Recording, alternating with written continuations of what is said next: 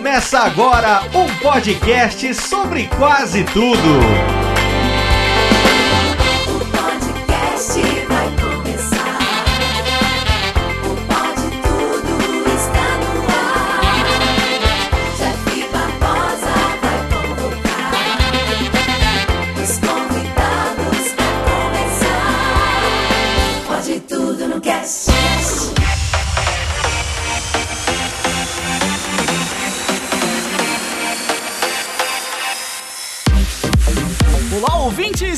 Jeff Barbosa, o host desse podcast que é gravado em casa e estamos começando mais um episódio. E aqui ao meu lado está ele, virando noites e se estressando quase nada. Lado por onde vamos, Pedro Palota. Olá, trabalhar de casa é trabalhar 24 horas por dia. Aqui também, ela que aguenta todos os dias a chatice do Palota. Também do Por Onde Vamos, Catarina Adamo. Olá, trabalhar de casa também é trabalhar sete dias por semana. E aqui também com a gente, trabalhando muito e se divertindo ainda mais com seus devaneios diários no Instagram lá de Nova Serrana, Enimar Rabelo. Fala galera, e faça o que você ama e você nunca mais vai trabalhar na sua vida. Aí você pode ficar em casa o dia todo. Faça o que você ama e você nunca mais vai amar mais nada na sua vida, né? É exatamente isso. E aqui hoje também, pela primeira vez no Pode Tudo no Cast, trabalhando comigo todos os dias em Radiofobia Podcast Multimídia, o prefeito da Podosfera, Tiago Miro. Muito obrigado. E mesmo trabalhando em casa, eu nunca trabalhei de cueca. Ô louco, Tiago. Eu na segunda semana que trabalhava de casa já tava de cueca. Ah, eu já trabalhei até sem roupa já. Coitada da Catarina. É verdade esse bilhete. Nossa, vocês estão parecendo aquele cara da balada, velho. Nossa, eu já trabalhei até de cueca. Eu já ganhei um boquete enquanto eu editava. Desculpa essa.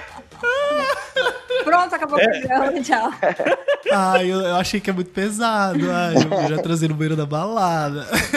É, sabe, eu já trabalhei em casa de cueca. Nossa, meu irmão, isso aí é quarta-feira, recebendo cliente. Ah, repara não com a minha samba canção do Homer ali. Ai, muito bem, queridos ouvintes. Hoje estamos aqui para falar sobre trabalhar em casa, pessoal. Ou trabalho remoto, ou para os mais chiques, home office, né? Enfim, tem vários nomes para essa forma muito desejada de trabalho, né? Hoje a gente vai falar aí sobre como é essa rotina de trabalhar onde se dorme e de se dormir onde se trabalha, né? A gente vai falar também como a gente chegou nesse estado, né, de poder trabalhar em casa e também desmistificar um pouco, né, desses pensamentos sobre esse tema aí que eu sei que a internet adora falar sobre isso, né? Então, se você tá pronto para bater o seu cartão, não sai daí porque você vai ouvir tudo isso agora no Pode Tudo no Cast. Muito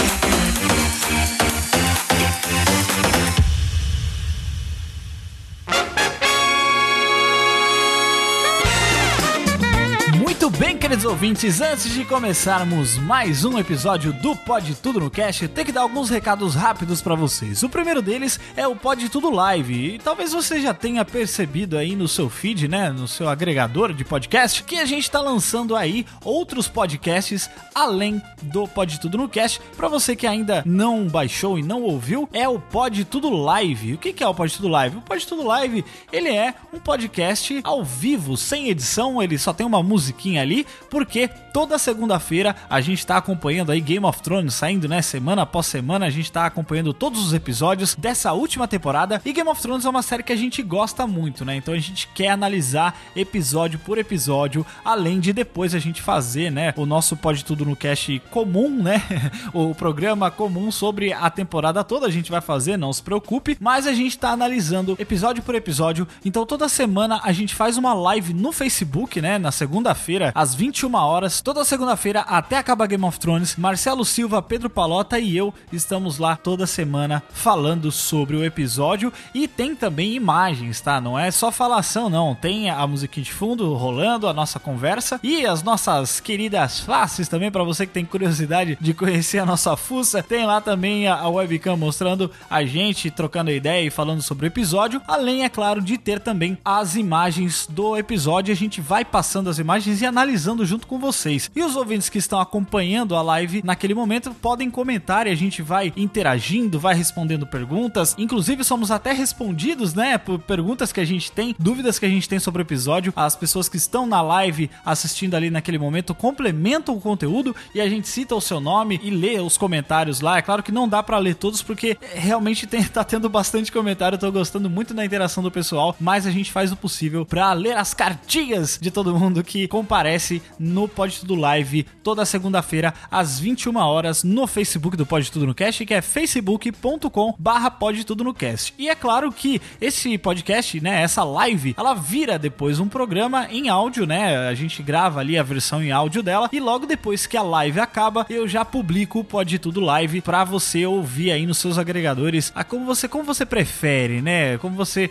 gosta de ouvir. É, eu sei que não tem edição, para algumas pessoas pode ser estranho, né? A gente postar algo sem edição, mas é um conteúdo rápido, né? Que precisa sair logo e como a série é muito imediata, o episódio passou, a gente quer comentar e ainda ficar no timing, então não tem outra forma a não ser fazer ao vivo sem edição. Mas eu conto com a compreensão de vocês, eu acho que tá legal. A gente tá recebendo vários feedbacks muito legais de gente que inclusive nem assiste Game of Thrones, mas ouve mesmo assim o Pode Tudo Live ou assiste mesmo assim a Pode Tudo Live. Isso é muito legal. E respondendo aos que vocês perguntem, o Pode Tudo Cast vai seguir da mesma forma como ele é publicado. Ele vai ser editado normal, não, não Pode Tudo no Cast não vai virar ao vivo não, gente, pelo amor de Deus. Unicamente a gente tem agora um novo programa dentro da grade do Pode Tudo Cast, que é o Pode Tudo Live, pra aí, por enquanto a gente tá fazendo só sobre Game of Thrones, né? Mas depois que a série acabar, talvez a gente pense em fazer outros conteúdos, falar sobre outros assuntos diversos. A gente vai desenvolver ainda essa ideia, a gente tá testando esse novo formato e eu conto com o feedback de todos vocês pra gente medir se tá legal ou não, certo?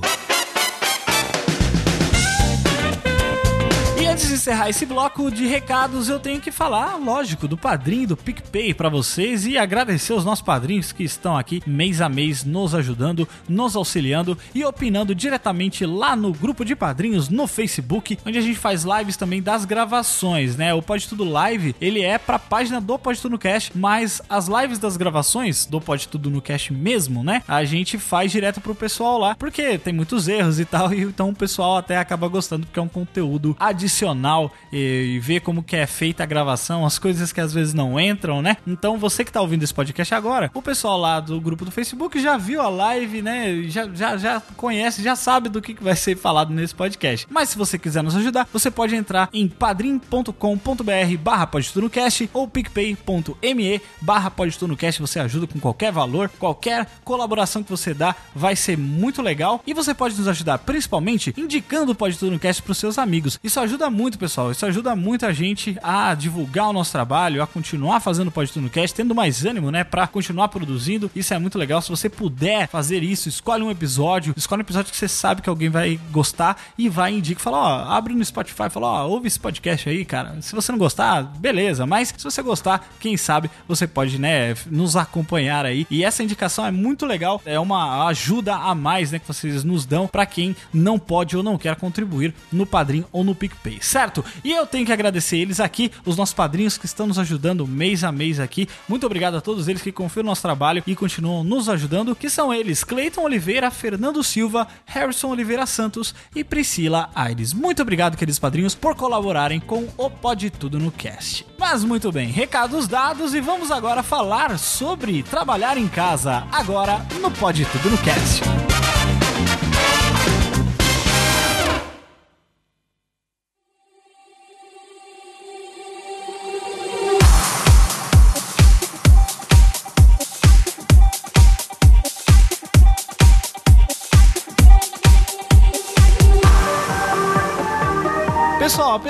Todos nós aqui trabalharmos de casa, né, a gente é de áreas bem diferentes, né? Claro, né, com exceção aí do Thiago e eu que trabalhamos na mesma empresa, mas todo mundo aqui é de áreas bem diversas, vamos dizer assim, né?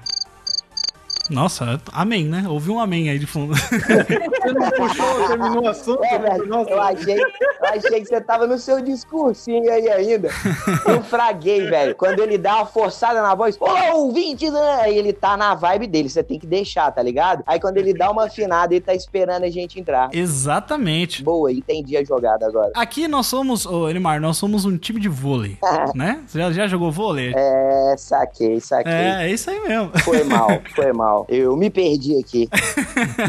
Mas eu queria saber qual que é o emprego atual de cada um de vocês. Começando pelo senhor Pedro Palota, que muita gente acha que ele é, só é dono de fã-clubes, né, por aí. Vagabundo. Pedro é um vagabundo que trabalha com essas coisas de internet, que fica jogando videogamezinho. É um vagabundo. É o que as pessoas acham, né, né, senhor Pedro Palota? É. Fala um pouco do seu trabalho. Antes do Palota responder, eu queria levantar a questão, inclusive que o Pedro pode responder. A gente trabalhar em casa de forma sem ser carteira assinada é considerado um emprego? Emprego, emprego? Depende, se foi a sua mãe que perguntar, não, né? Porque a mãe sempre acha que eles não trabalham, né? Cara, realmente, até minha mãe entender que eu ficar no quarto o dia todo era trabalhar, Né? aí ela achou que, nossa, esse moleque tá vendendo droga, né? Porque tá aparecendo dinheiro aqui. Pela internet ainda. É, pela internet, vendendo no Mercado Livre. Mas, senhor Pedro Palota, por favor, fale qual é o seu trabalho, o seu emprego, sei lá, o que, que você faz pra ganhar dinheiros? Pra comprar a comida dos gatos, né? É, comida dos gatos e hot pocket. Isso. Eu sou empresário e, assim, eu acabei me tornando tradutor, porque eu tenho uma empresa de tradução, consegui Taquete Adams. Toma essa, fui- mundo. Aí, ó, vocês acham que o Pedro é só Subaru Azul? Aqui, rapaz, é traduzindo dias e noites. Traduzindo ainda, né? Traduzindo. Traduzindo. Mas traduzindo, me explica aí, traduzindo o quê? É, Eu sou tradutor de inglês e espanhol hoje. Tá, mas o que, que você tá traduzindo? A série do Demolidor, É, sei lá. tipo, é, é por aí que eu tô querendo chegar. Você é o cara que no final da legenda aparece lá os subs, não sei o que, legenda. É isso aí que você, O que você tá pior. Legendas por. É aquele, como é que é quando aparece uma palavra insano, É insubstituível. aí, aí coloca o S em, em maiúsculo assim, né? O Pedro faz isso aí. É, saca, siga no, nossas legendas. É isso que você faz? Você é não, esses no- caras? nosso ramo, por exemplo, quando é legenda é mais vídeo institucional mesmo, nunca Ah, saquei, saquei. é coisa pública. Mas, Pedro, você traduz que tipo de coisa, assim? Livros? Você traduz documentos? Hoje a gente traduz mais documentação técnica, principalmente na área de medicina. É uma coisa que a gente mais traduz aqui. é Caralho, viado, você manja traduzir parada de medicina? Sim, Termos mais, na médicos. verdade, assim, a Catarina, ela pode até falar um pouco mais, ela traduz a parte mais clínica e eu pego muito prontuário médico. Sabe quando o médico escreve com aquela letra, cachorra, filha da puta? Sim. Então, eles têm que mandar isso pra fora, muitas vezes, por causa de É, estudo é, clínico. E eu mas- fico mas- identificando aquela merda. Só que nesse caso aí não é Caralho. traduzir, né? É decifrar. É tipo isso. Vem em inglês e com letra de médico ainda, você tem que traduzir. É, não, a gente também faz do português, no caso isso vem em português e a gente passa para o inglês lendo a letra do médico em português, mas pode ser em hieroglifo que a gente não consegue Tá fazer. Usa a pedra de Roseta, né? A pedra de Roseta pra traduzir. É bem isso mesmo. É, o Pedro ele faz uma parte mais técnica também, como tradutor. O foco dele na nossa empresa passou a ser também parte da produção, mas ele era mais bastidor, é, ainda né? sou Mais- administrador. É, né, administrador, empresa. ele faz todo o cuidado administrativo da empresa, Estratégico, estratégico, marketing. Ele que tem essa visão assim. Eu sempre fui mais produção. Eu vou meio que atropelar aqui a apresentação, porque como é a mesma empresa, é difícil falar. ser Dissociar, né? as coisas. é, eu sou tradutora de formação, né? Tenho pós-graduação na área, tudo. E eu comecei trabalhando fora, até que a gente resolveu em 2014 abrir a nossa empresa juntos. Onde o foco era ele cuidar da parte administrativa e de divulgação da empresa e a minha parte era produção. Então eu traduzo muito todos os dias e principalmente a área médica farmacêutica. O Pedro acabou entrando para essa parte de tradução depois de um tempo cuidando da administração para a gente conseguir otimizar um pouco essa estratégia de dividir as áreas. O Pedro é muito bom em coisas de software, como ele também já trabalhou com isso fora, ele entende bastante de informática. A gente também tem clientes que trabalham com isso, que precisam de tradução dessa área. A gente meio que divide assim, tem áreas que ele é muito melhor do que eu, tem áreas que eu sou melhor do que ele, então a gente faz dessa forma. É, e você falou, é empresa mesmo, né, Pedro? Porque você tem outras pessoas que trabalham, né, pra pra você, você repassa o trabalho e tal, nesse sentido de tradução também, né? Não são só vocês dois, né? Não, não, nem tem como, porque como a gente atua com todos os idiomas que aparecem pra gente, a gente também tem tradutores que são muito mais específicos em algumas áreas do que a gente mesmo. Não tem como cobrir todo o espectro só com duas pessoas, é impossível. Nem todos os idiomas, infelizmente. É. Sim, é verdade, é verdade. E pra traduzir da área médica, vocês precisaram de algum curso ou formação que tenha a ver com saúde e tal? Na verdade, não. Assim, a gente não tem essa parte de tradução médica, mas alguns dos nossos tradutores, na verdade, todos os tradutores que a gente tem da área médica são ou bioquímicos, ou biólogos, ou tem até alguns médicos. O nosso foi por experiência, principalmente da Catarina, que já trabalha com isso há mais de 10 anos já. Então, você não precisa ter uma formação específica Pra ser tradutor. para ser tradutor. Você pode adquirir isso com o tempo, com experiência e, né, obviamente, muito estudo também. Senhor Enimar Rabelo, vamos para o senhor agora. Eu quero saber o que. A gente sempre fala aqui, né, sobre o seu trabalho. O pessoal, né, fala aí que seu trabalho é dançar em festa e tudo mais, mas tem muito mais do que isso, né? Fazer ali a animação da festa é só uma pequena parte do seu trabalho, né? Porque às vezes as pessoas elas olham, né? Por exemplo, a empresa, ah, o Pedro empresário, mas ah, ele só faz tradução. Não, mas tem toda uma parte administrativa, tem toda a questão de você lidar com o branding, né, da sua marca e tudo mais e, e fazer a sua empresa ser conhecida para que ela possa crescer. E o seu trabalho, como que é? O que que você faz de todas as suas funções que você exerce nessa vida? Qual que é a sua profissão hoje em dia? O que que faz cair um dinheirinho ali no, no começo ou no fim do mês para você? Então, cara, basicamente começou como uma produtora de vídeos. Eu entrei naquela vibe há um tempo atrás. A gente tinha uma produtora pequena que fazia uma coisa aqui, uma coisa ali, um casamento, sabe? O casamento do primo da tia. Isso enquanto você tinha o trabalho normal. É, Porque um pouco trabalho antes, normal, vamos É, vamos- desculpa. Não, a gente fala trabalho normal, assim, né? Parece pejorativo, né? Mas é, é um trabalho usual que você tinha ali no dia a dia, você levava em paralelo, né? Isso, eu sempre tive uma câmera pra fazer alguma treta, sacou? Sei, E sabemos, temos a- histórias no Pode Tudo no Cast com você e câmeras. É. Mas aí o que acontece? De uns tempos pra cá, eu tentei entrar numa vibe, vocês lembram, de YouTube, tentei fazer que nem o Pedro aí, mas não consegui.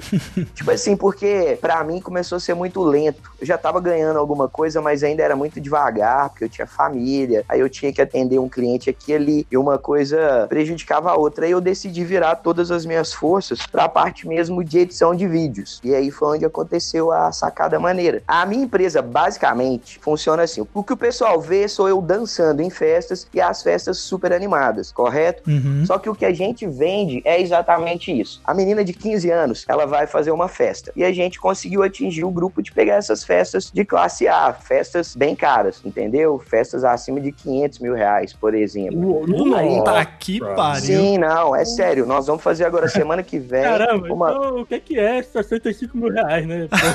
Não, não, não. Deixa eu explicar, deixa eu explicar.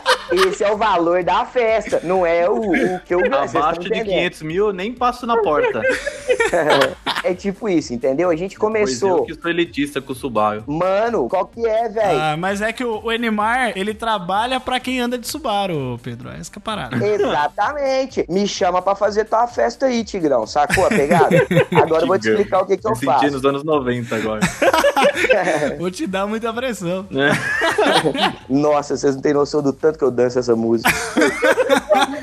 Mas a parada é o seguinte: a gente conseguiu criar um estilo de festa. A gente falou que eu, na minha insano sonho, falei que eu queria criar uma parada tipo o iPhone, tá ligado? Eu queria ser o evento que todo mundo quer fazer. Tipo assim, a menina de 15 anos, ela quer ter a melhor festa. Ela pode ir e contratar um cantor, um DJ, alguém que vai fazer os doces, alguém que vai fazer os bolos, alguém que vai fazer a decoração, ou ela pode ir na minha empresa e eu falo assim: é o seguinte, bebê, o que que você quer? Senta aqui comigo. Ela vai me falar o sonho dela e eu faço a festinha dela acontecer, sacou? E aí o que que acontece? Eu dou garantia. Dentro dessa minha empresa, nós temos a Filmmaker, que faz as filmagens e eu garanto os vídeos mais topzeiras de todos. Nós temos o Animaker, que é eu vendo a festa, telão de LED, DJ, pista, essas paradas, e eu falo, e eu garanto que ninguém vai ficar parado nessa porra, porque eu vou estar lá e a galera vai dançar comigo. Foi onde eu criei o Animaker. É um estilo de filmagem, eu ia nos eventos e via a galera filmando paradinha ali no tripé, E eu ficava desesperado, velho. Eu catava GoPro, abraçava com a galera e falava, pô, comigo aqui. Aí isso começou a funcionar, virou um estilo. Então, eu garanto que toda a produção, desde o buffet, doce, eu trabalho com 26 profissionais junto comigo. Eu monto uma festa inteira. Depois, na parte recreativa, eu trabalho com tudo também. A gente faz a montagem, a atração da festa, que é o Animaker, que é um DJ, eu, a Edvane e mais um dançarino, né? Que a gente faz a animação. E também faço a parte de edição, edição de casamento, o que casa tudo. Porque sempre eu vendo um casamento completo.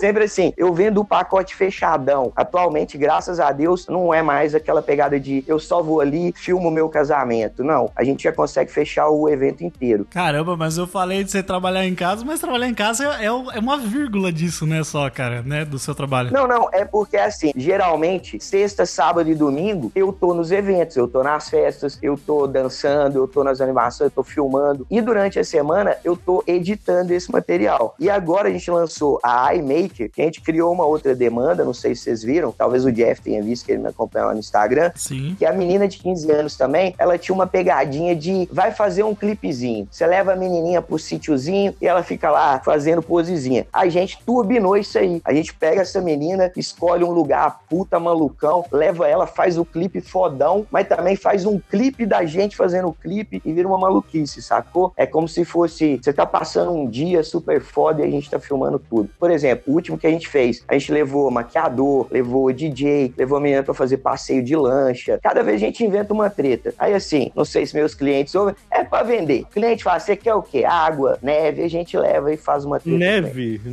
É, porque esses dias a gente fez com o pessoal que foi pra Argentina. Eu não fui, mas a equipe foi, eu já tô editando. Daqui a pouco vamos fazer um com uma galera em Nova York. Tipo Caramba. assim, o negócio tá expandindo, tá Só ficando. de bacana. neve, eles limparam todos os congeladores da galera de Nova Serrana. né? Tudo limpinho. A gente não gravou aqui, né, viado? A gente vai pro lugar, a pessoa escolhe o estilo. Que excelente. Quem investe 500 mil no festa, o menor dos problemas aí pra gente. Então, cara, eu vou É, te falar sim. assim, ó, lógico, se for o caso, rola até o lance do tapa, mas 500 mil pra nós é festa classe B ainda, Nossa sacou? senhora. A gente atende festa aqui de 1 milhão e 200, 1 milhão e 500 mil reais. Fizemos uma festa do deputado, que essa foi a que bateu o recorde. Ela foi 1 milhão e 800 mil reais. Meu Deus, cara. Pago à vista. Que pariu. Ah, Mas, cara, é festa o quê? Pra 15 mil pessoas? É isso? Não, não, foi uma festa num clube privado pra 450 pessoas. Foi uma festa assim, cara. Ei, mas é- é... um prostitutas de marcas Não, variadas? não, mano, Porque- era a festa de 15 anos da filha dele, viado. só Cara, pra você eu não conheço 500 ter uma ideia. tantas pessoas. Olha só pra você ver, ó. É, eu fico pensando, Catarina, às vezes tem aquelas promoção de convide 10 amigos pra ir em tal lugar aqui em Sorocaba. Eu falo, mano, eu nem tenho 10 amigos. Tem, né? Eu vou ter que pagar pessoas na rua pra isso. é, então, chamar os mendigos. Não, mano, isso é tipo assim, ó. O cara é um deputado super fodão aqui da cidade, ele tem grana. É, sim. Aí a filhinha dele chega e fala: Papai, eu quero fazer meus 15 anos, tudo bem. Eu quero fazer com a galera da iMaker. Porque nós somos a galera que faz a festa bombar. A festa que não tem a gente é a festa merdinha, que o vídeo é bosta, que não dá pra mostrar na escola depois. A gente ganha as meninas nessa pegada. Festa de Instagram, né? Festa de Instagram. Isso. Você caga pra festa dela. Tem que bombar o stories dela que eu vou editar na semana que vem, tá ligado? É isso que eu vendo. Eu vendo Caraca. stories da menina fodão. E isso é verdade. Quem acompanha o Animar lá no Instagram vê lá direto os trabalhos que eles fazem e, e são trabalhos fodas mesmo, cara. São trabalhos bem legais. Sim, eu tenho que fazer a festa, saca? A menina tem que postar no coleginho particular dela e tem que dar 50 mil views, a galera tem que pirar. Até porque ela faz a própria propaganda de vocês depois, né? Exatamente, exatamente. Todas as amigas lá vão ver, né? Vai querer fazer também. Pois é, cara. Então, tipo assim, eu chego perto da menina e a gente trabalha exatamente desse jeito. Chega a mãe menina, o pai nunca vem. Chega a mãe a menina, eu chamo ela no cantinho, né? Vou cheio de doce, porque é ali que eu tiro a minha grana e falo, então, bebê, o que que você quer? Vem cá, aproveita, seu pai me ligou. Eu falo assim, tá ligado? O pai só fala, faz o orçamento. Fala, seu pai me ligou, falou que é pra você escolher, vai realizar seu sonho. Puta que pariu, tiver um cliente me ouvindo agora, eu tô fudido. Aí ela começa, tá ligado? Outro dia eu falei com uma menina que azul e rosa era a nova onda. Eu tava querendo experimentar um color, fazer um vídeo todo em azul e rosa. Aí eu pus na cabeça, fiz um Inception, que azul e rosa era o topzera. A menina cismou que a decoração era toda em azul e rosa. E a flor azul, meu irmão, é muito complicado. Aí eu sei que pra arrumar a flor azul, caralhada, no final das contas, a decoração dessa festa foi em 80 mil reais. Caraca. Só decoração de flores. Parabéns. Sacou? Nossa, Parabéns. mano. Mas é por aí. Mas aí o que, que acontece? Essa menina, ela foi se liberando, entendeu? Eu quero isso. Eu Foi quero liberando o dinheiro, o pai que foi liberando. Não, não, ela foi liberando as ideias. Eu que ela abriu com o bonde do Tigrão, aí já foi citado aqui. A banda mesmo, os caras vieram dançar pra ela. Caraca, os caras do bonde do Tá Tigrão. É, é, ela entrou na pista porque gente humilde dançava eu e o Genivaldo com a menina que o Jeff já viu aí. Mas ela não. Ela queria o bonde do Tigrão, tá ligado? Caraca. Na hora que rolou o parabéns lá, não foi parabéns. Veio, o- eu não sei quem é o Rick ou o Renner, mas o careca que canta Filha, quando você. É o Rick Renner, é os dois. É, é um dos dois. Que nem Sandy Júnior, é uma pessoa só. Ele veio cantar, tá ligado? Abriu um caralho, um painel de LED de 26 metros. Então essas festinhas chegam em 1 milhão e 200, assim, sorridente, tá ligado? É, mas eu falo assim, mano, não, não pensa que eu tô ostentando, porque isso não é festa minha. É exatamente o que o Jeff falou. Eu sou grato por atender esse tipo de pessoa. Eu trabalho pra eles e eu também fico chocado às vezes com os exageros, com os excessos que tem nisso, mas fico feliz porque é aí que eu tiro a minha grana. Fazer o quê? Deixa a galera ser excêntrica, né? Não quer flor azul, eu arrumo pro CBD. Vai ficar um pouco caro, mas tô aqui pra isso. Bom, eu deixei aqui pra essa parte pra eu e pro Thiago falar, né, sobre o nosso trabalho, já que a gente trabalhamos juntos, né, na Radiofobia. Falar um pouco do nosso trabalho, o Animar falou aí, né, sobre essas loucuras aí que é que ele falou, durante a semana ele trabalha em casa, no final de semana ele fica fora, né? Mas tem esses trabalhos também, né, que às vezes a pessoa trabalha normalmente, tipo carteira assinada, vai no emprego, mas ela pode trabalhar de casa, tem opção às vezes de alguns dias trabalhar em casa, né? Mas no nosso caso aqui, como é o caso do Pedro, que tem empresa, como é o próprio caso do Animar, que também tem a sua empresa, nós também trabalhamos, né, para uma empresa, nós prestamos serviço para uma empresa que é a Radiofobia. E Thiago, fale você primeiro do seu trabalho, porque como você já está há bem mais tempo do que eu lá, você tem muito mais capacidade de falar sobre isso do que eu. Eu acho que de trabalho em casa, a gente é o que mais trabalha em casa. Eu, por exemplo, eu acho que eu não vejo a luz do sol faz umas três semanas. Porque, pô, eu me enfurno em casa assim e, tipo, não, não tenho uma motivação pra sair. Eu tô feliz em casa. Caralho, viado, meu sonho, PS4. meu sonho. Você tem o melhor trabalho do mundo, então. Meu O sonho é meu? esse. O Mil, ele está cobrindo as mazelas da vida dele com monitores no computador, né, amigo? Cada vez tem um monitor a mais do TCD. É verdade, ele tá sentindo o personagem do Matrix, né? Não, até, até eu ia falar isso. Hoje é uma terça-feira que a gente tá gravando. E aí surgiu um imprevisto que um cliente mandou um podcast pra ser editado, né? Que foi trocado. Um certo podcast aí, né? Que a gente trabalha. e aí eu falei, pô, eu acho que o Miro, né, não vai conseguir gravar hoje de noite com a gente, porque ele vai ter que, né, tá trabalhando, tá editando, porque isso precisa sair na sexta-feira. E aí eu falei, não, pô, né, não vai dar. Quando eu vejo, cara, lá na nossa ferramenta, o negócio já tava lá, cara. E uma noite, o cara virou a noite, o cara rasgou a noite no meio. E eu falo o Miro, ele é minha inspiração, porque o cara, puta, ele é, ele é muito rápido pra fazer edição e ele se enfurna mesmo na parada e faz, né, Miro? É, eu, eu faço edição de podcast já há sete anos. E aí, com o tempo, a gente vai desenvolvendo os métodos pra acelerar, né? Até porque, principalmente depois que eu comecei a trabalhar, né? Isso eu entrei pra radiofobia em 2015. Quanto mais rápido você conseguir produzir alguma coisa, mais a gente vai ganhar no final do mês, né? Porque a gente vai poder dar conta de mais trabalho. Sim. Posso interromper um segundo? Hum. Posso É. interromper um segundo? Precisamos conversar. Você é o tipo de zumbi que eu estou precisando contratar pra minha empresa, hein?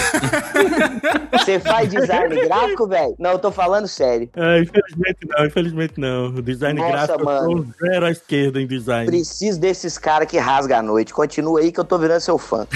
Cara, mas eu prefiro, eu prefiro a Cinema. Eu produzo muito mais de madrugada do que em qualquer outro horário do dia. Depois de estar trabalhando com a radiofobia, eu comecei a ter mais uma liberdade de horário. Então, já teve épocas que eu acordo muito cedo e vou dormir cedo, tem épocas que eu varo à noite e vou dormir seis da manhã. Atualmente, por exemplo, eu tô numa rotina de dormir quase amanhecendo, acordar duas, três da tarde, porque os nossos clientes exigem esse tipo de demanda. Então, na empresa, a gente tem o Jeff, que trabalha durante o dia todo, e tem eu, por exemplo, que pego a parte da noite quando é necessário, como no caso de ontem. O episódio dessa semana do Nerdcast, ele mudou em cima da hora e mandaram a gravação ontem à noite, numa segunda-feira à noite, eu, pô, já tô aqui mesmo, peguei, virei à noite quando amanheceu, o Léo Lopes já tava com o material lá pronto pra revisar, né? Então, dessa forma a máquina funciona. Porque já teve casos, por exemplo, de um Nerdcast que sai na sexta-feira, os caras gravarem na quarta-feira à noite. Então, se eu não editasse na madrugada, não sairia no horário correto. Não tinha como. Né? E, eu- Parabéns. e assim, não é uma tortura pra mim, cara. Eu amo, amo trabalhar dessa forma. Entendi, por isso você tem as no, suas seu time, consequências. né, velho? Eu curto muito isso também. Tem dia que você quer trabalhar de dia, tem dia que você quer trabalhar à noite, É, é, muito é. maluco. Nesse quesito aí que o, o Thiago falou, né? Depois a gente vai falar um pouco mais sobre rotina, mas pra mim, como eu não eu não sou só editor, né? Eu sou editor também, mas eu trabalho também com atendimento de cliente. Então, atendimento de cliente é no horário comercial. Mesmo que a gente não esteja num estabelecimento comercial, eu tô aqui fazendo horário comercial, então das 8 às 6 da tarde, pra atender os novos clientes, as pessoas que entram em contato com a gente. E aí, eu também, às vezes, eu, eu produzo muito mais na parte da noite também. Eu acho, eu não sei se é por causa do clima, do silêncio, que você quase não tem interrupções, né? É, Eu acho que isso ajuda bastante nesse sentido. Só que aí eu, eu tenho que, né, também medir, porque às vezes não, não posso adentrar muito na madrugada também, porque no outro dia eu tenho que fazer horário comercial também. Então, nesse sentido, tem que equilibrar tudo, né, pra ir fazendo as coisas nesse sentido. Eu comecei a trabalhar com edição em 2016 e foi. É, foi. Nossa, você começou em 2015, Miro? Eu achei que você tinha começado um pouco antes. Não, então, com edição mesmo, na Radiofobia foi 2015. Mas antes eu já editava em outros locais e eu já tava trabalhando com a Radiofobia antes de começar a editar, né? Eu acho que desde 2013 ou 2014, quando fazia alguns sites e até na colaboração do livro do Léo Lopes, eu já tinha feito. Ah, porque além disso, você não trabalha só com edição, né? Você faz desenvolvimento de site também, né? Isso, é. Só que no caso, infelizmente, por animal, eu não faço design, né? Eu pego o design pronto e faço a programação do site. É, essa questão de programação de site todo é o Miro que faz na empresa, né? Também é questão de configurar plugin, criar canais no iTunes, porque as pessoas, quando elas ouvem, né, o podcast pronto, bonitinho lá no, no celularzinho delas, elas acham que é,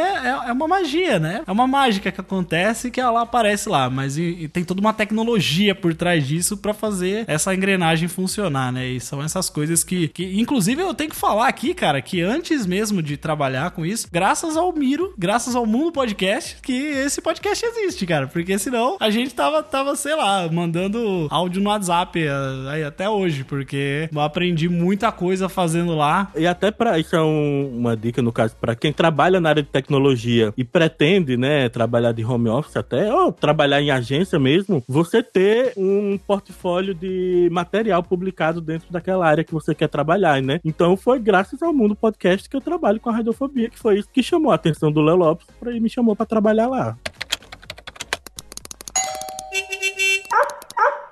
Nesse sentido é bom, né, a gente até falar dessa transição, né, que a gente passou do nosso emprego anterior pra esse. Às vezes as pessoas acham que elas querem trabalhar de casa, elas querem fazer home office, Romantizam, né? É, e elas romantizam no sentido de não saber como mostrar o seu trabalho. E justamente, por exemplo, o Thiago acabou de dizer, né, que o trabalho dele, escrevendo sobre aquilo, fazendo, mostrando o trabalho dele, que as pessoas olham e, e veem você um profissional, né, capacitado pra isso. A mesma coisa acontece aqui no Pode Tudo no Cast, foi a mesma coisa. Eu fazia o Pode Tudo no Cast desde 2014, editando, fazendo tudo sozinho, desde sempre e tal, até que esse trabalho, de alguma forma, se tornou relevante pra que o Léo me chamasse também pra trabalhar com ele. E eu acho que essa forma, porque não tem um caminho reto, né? Não tem um caminho que você fala, olha, você vai estudar isso, isso e isso, e você vai fazer isso, aí você consegue trabalhar com isso, tá? Não é bem assim, né? A gente vai aprendendo as coisas no meio do caminho, né, Miro? É, eu posso contar a história de como que o Jeff foi selecionado? Por favor. O Léo abriu lá a inscrição, né? Pra galera mandar o portfólio e tal, se inscrever pra trabalhar na radiofobia. E aí foram 90 e poucas pessoas que mandaram. Aí o Léo pediu, ó, Thiago, vê essa lista aí, escolhe uns cinco e manda pra mim pra eu filtrar e escolher quem é que a gente contrata. Aí, dentre esses cinco, tava o Jeff, eu mandei pro Léo. E aí ele foi perguntando, pedindo opinião e tal, a gente tava na dúvida. Aí o Jeff mandou um episódio que ele editou com o Eduardo Spor participando do Pode Tudo no Cast. E nessa época eu já auxiliava o Léo na edição do Nerdcast. Então a gente sabia bem o que era editar o Eduardo Spor. Aí quando a gente ouviu, eu falei, olha aí, a edição do, do, do Spor ficou igual a que a gente faz, pô. Então, pô, é o cara. Que legal, cara. Eu, por muito tempo, não, não sabia disso. O Thiago me contou um tempo atrás. E é, realmente, cara, pelo trabalho que você faz, né? Que aquilo se mostra relevante de alguma forma, né? Eu tenho uma pergunta. Posso fazer uma pergunta? Pode? Hum, Uma curiosidade sobre a profissão de vocês. Fica chato ouvir o Nerdcast depois? Assim, no geral de todo o podcast, como a gente já ouviu, né? Até mesmo com o Nerdcast ou com outros podcasts que a gente trabalha, né? Eu acho que você já não precisa mais ouvir, porque você já ouviu, né? Tudo naquela revisão e tudo mais. É, o que eu estou dizendo. Então estragou. É como eu com os vídeos. As pessoas falam, ó, que vídeo maneiro. Eu falo, é, já não, não. Não, eu não, eu não acho que. Pra mim, tá? Pra mim, eu não acho que estraga. Porque eu mesmo, eu ouço várias vezes o Pode Tudo no Cast depois que sai. E eu editei e eu sou a pessoa que eu mais ouço o Pode Tudo Cast. E mesmo outros podcasts, é claro que depende muito de assunto pra assunto. Depende muito de programa pra programa. Quando é um programa que a gente é fã, eu, eu às vezes eu ouço, reouço e tal. Mas, é, assim, cara, como a gente trabalha muito editando, às vezes o tempo que você para pra ouvir, você podia estar editando outros, entendeu? Saquei. É tipo você tá fazendo aquilo por bastante tempo, aí quando você parou pra fazer uma pausa e tal, você quer fazer uma outra coisa, né? É. Apesar de que eu gosto muito de ouvir podcast, mesmo assim, nas, nas refeições, eu tenho esse costume de ouvir assim ainda. Eu dei uma, uma reduzida drástica na ouvindo o podcast, porque, velho, eu fui pegar aqui, ó, fazer as contas. Em 2018, eu editei 238 episódios de podcast. Parabéns. Então, no meu tempo livre, eu não quero ouvir podcast, velho.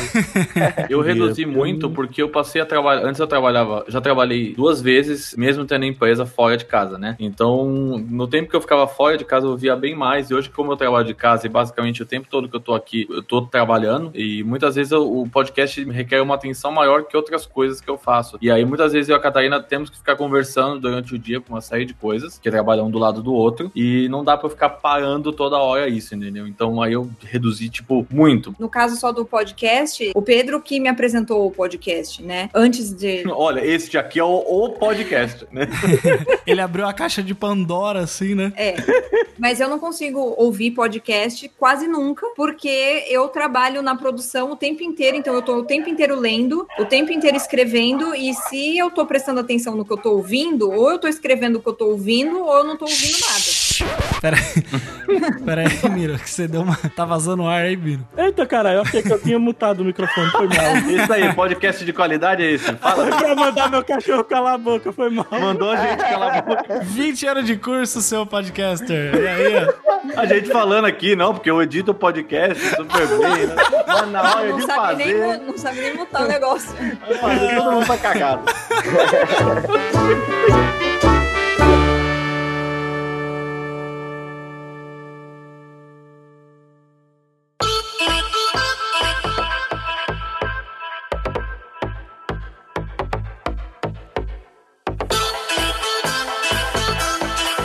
coisa que quando você vai trabalhar de casa muda muito é a sua relação com o tempo, sabe? Se você trabalha de casa, a menos que você esteja num emprego que seja um home office, né? Você tem uma empresa que você é um funcionário padrão lá, carteira assinada de trabalho de casa. Se você é autônomo ou empresário, você trabalha sexta, sábado, domingo, feriado e por aí vai. É. manhãs. Aqui tudo. é muito comum ter épocas que a gente trabalha, sei lá, seis a oito semanas direto sem final de semana, entendeu? É extremamente comum. Até comentei com o Jeff outro dia que a gente foi viajar agora em setembro do ano passado. A gente colocou uma pessoa para fazer o atendimento aqui pra gente, porque a gente precisava dar uma diminuída no ritmo, pelo menos o atendimento, né? A empresa não pode parar. Os meus clientes não estão nem aí se eu tô viajando, se eu não tô. Você tá morto, se você É, tá ele vivo. vai falar, tá viajando? Então tá bom, o Zezinho outro ali da faz, esquina né? faz. Então o, o atendimento continuou, a gente botou uma pessoa pra ficar no nosso lugar, a gente fez só as coisas menores e tal, só que de setembro, que a gente voltou, até dia 28 de dezembro, a gente não teve um final de semana e um feriado livre. O máximo tinha, assim, um período do dia livre, sabe? E olhe lá, assim, normalmente de final de semana, porque a gente tem o atendimento também. No caso, o Jeff faz atendimento, mas o Mil faz edição, então ele tem essa flexibilidade pra trabalhar qualquer hora, assim,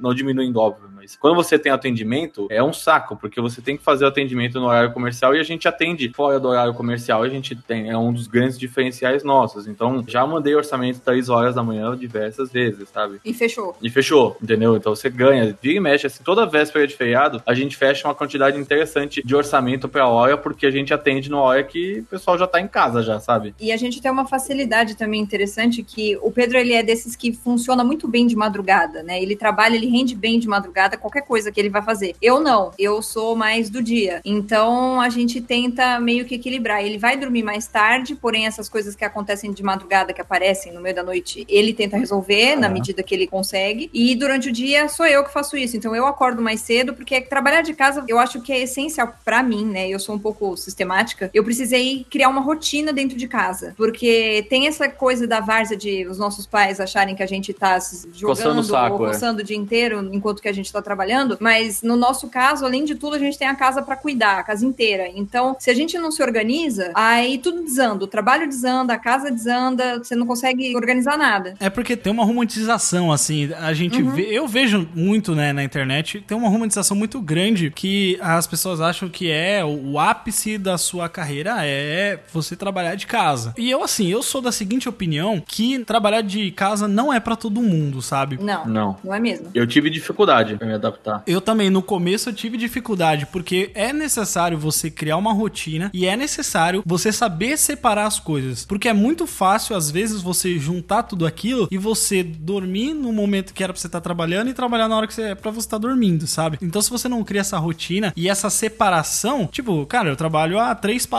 da minha cama, sabe? Então, você precisa ter uma disciplina muito forte pra isso, pra conseguir separar as coisas, né? As pessoas, na verdade, romantizam muito, mas tem muita coisa boa, assim. Sim, sim. Você, Jeff, que tá numa cidade pequena, é, pequena, média, vai, não sofre tanto com isso com relação a se movimentar. Mas aqui em São Paulo, por exemplo, quando eu tava trabalhando fora, eu demorava uma hora e quarenta, duas horas por dia pra ir, é, na verdade mais, umas seis horas e meia pra ir pra voltar do trabalho. Esse tempo eu consigo eu ir pra São Paulo. E, e o. Pedro morava a um quilômetro do trabalho. Né, eu morava na, eu, eu trabalhava na, na Barra Funda e morava aqui na Moca. Antes eu morava lá na, na Zona Leste, era mais longe ainda. Então você gasta, você joga tempo fora da sua vida, entendeu? É. Você tá jogando tempo fora. Mesmo pra mim, que aqui na minha cidade ela tem pouco mais de 610 mil habitantes. É uma cidade, né, pequena. Média, é média, não é pequena, é média. Comparada com São Paulo, ela é pequena, né? São Paulo é, tá entre as maiores do mundo, então, tipo, é uma comparação muito injusta, entendeu? Exato, verdade. Mas mesmo assim, aqui a gente ainda. A gente ainda não, a gente já tem problemas com trânsito, com locomoção, sabe? Nos horários de pico, cara, as principais avenidas que pra vir pra minha casa vem do centro uma das principais avenidas, cara, é, é impossível. E ainda que eu ando de moto, sabe? Então, o tempo que você passa se locomovendo é um tempo perdido, justamente, que muita gente aí aproveita esse tempo pra preencher com podcast, né? Eu acho que tem uma romantização em algumas partes, mas obviamente, como tudo na vida, tem coisas ótimas, tem coisas excelentes também, né? Vou te dar um exemplo. A gente tem flexibilidade. A gente, ó,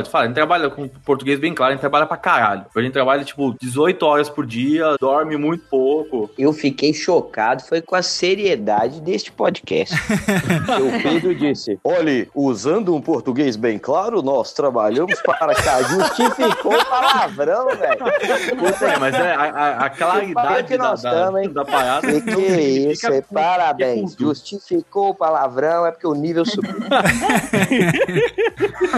A gente trabalha bastante, mas a gente tem flexibilidade, por exemplo, ah, a academia que a gente vai é 24 horas e é aqui perto de casa. E aí a gente pode escolher, é, ah, que nem tem época que a academia tá mais cheia, mais vazia, a gente vai à tarde, tem dia que a gente vai de noite, tem dia que a gente vai na hora do almoço. Hoje, por exemplo, eu vou depois que a gente terminar de gravar, entendeu? Porque foi a hora do dia que deu. Essa flexibilidade, assim, que o, o trabalho em casa dá pra gente, né? Nessas questões de você poder sair, assim, em alguns momentos do dia, né? Por exemplo, que vocês vão na academia durante o dia ou às vezes vão durante a noite. Pra mim tá rolando assim também. Nesse sentido de rotina, eu tô fazendo assim também, né? Eu comecei a fazer academia tem algumas semanas e aí eu comecei a ir antes de começar a trabalhar. Então eu acordo bem cedo, tipo, 6 horas, 6 e meia, eu vou pra academia, malho ali, faço meus exercícios, depois eu volto pra casa, tomo um banho, tomo um café e aí eu começo a trabalhar de fato. E essa flexibilidade de trabalhar em casa que se permite fazer isso, né? Exato. Sim. Nem todo mundo que trabalha fora tem essa, essa flexibilidade de você conseguir pegar um horário do dia